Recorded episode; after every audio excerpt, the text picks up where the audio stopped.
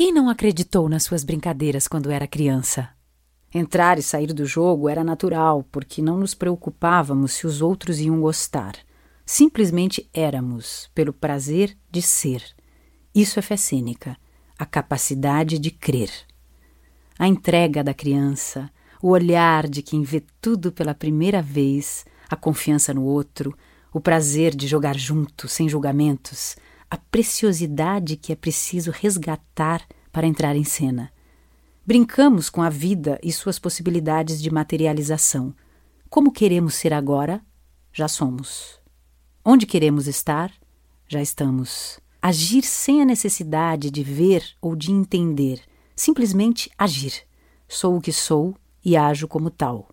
Sou o que represento neste momento. Sou essa personagem em ação. É a verdade cênica que surge e se mantém quando nos comprometemos com ela, o que faz com que a plateia acredite numa interpretação.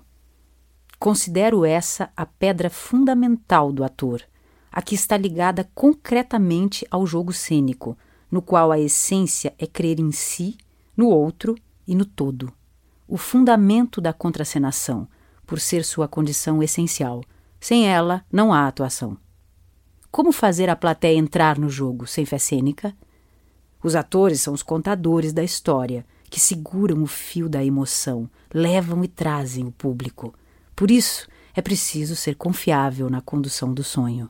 A pior coisa que pode acontecer é a plateia se sentir traída quando está completamente dentro da história e quem a está contando descrê.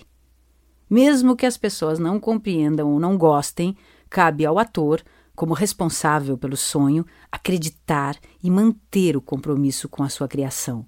Nesse faz de conta em que todos sabemos que nem tudo é verdade, ou é, em que a ilusão é matéria-prima, brincamos para valer de ser gente para valer. Daí a importância da disciplina de alimentar a fé durante todas as cenas e repeti-las com o mesmo entusiasmo quantas vezes for necessário. É aí que entram o autoconhecimento e a técnica para ativar isso com agilidade e precisão. Acredito que a função do ator é alimentar a alegria do sonho, da graça de viver e de crer na vida. É sua contribuição à arte. Depoimento pessoal. Quando soa o terceiro sinal ou o diretor grita ação, Sinto como se ali estivesse minha única possibilidade de existência, de vida mesmo. A fé cênica. Acredito que sou a personagem e vou, mesmo porque é só o que eu posso fazer. Ao pisar num palco pela primeira vez quando menina, em meio a um cenário com uma imensa floresta, fiquei fascinada. Achei que estava mesmo naquele lugar e que era realmente a personagem. Mas na hora da cena pensei: e agora? Não tinha volta. Precisava agir, dizer as falas e ainda continuar acreditando com a mesma intensidade. Não tinha outro jeito.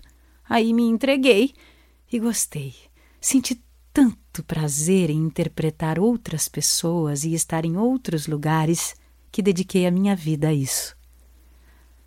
Ainda não tinha feito nada no cinema, nem curtas, nem teste com câmera, quando a diretora Tata Amaral me chamou para fazer o filme Um Céu de Estrelas. A personagem, Dalva, foi um grande desafio. Passava por uma situação de intensa dramaticidade e a ação toda, da chegada do namorado, o conflito com a morte da mãe até o fim trágico, tudo acontecia em tempo real durante os 90 minutos do filme. Comecei a filmar com a referência de atuação que tinha do teatro, ligada nas pessoas que estavam presentes no set, ao vivo. Até que fiz uma cena pertinho da câmera Lembro claramente da sensação ao ouvir o leve ruído do filme sendo rodado. Para mim, aquele som sempre pareceu muito misterioso e, naquele momento, trouxe uma percepção nova de que estava atuando para um público totalmente desconhecido, futuro, ausente dali. Não tinha a mínima ideia de quem iria ver ou quando, de como iria ficar não havia qualquer garantia. Fiquei ao mesmo tempo encantada e com medo. E agora? Mais uma vez o jeito.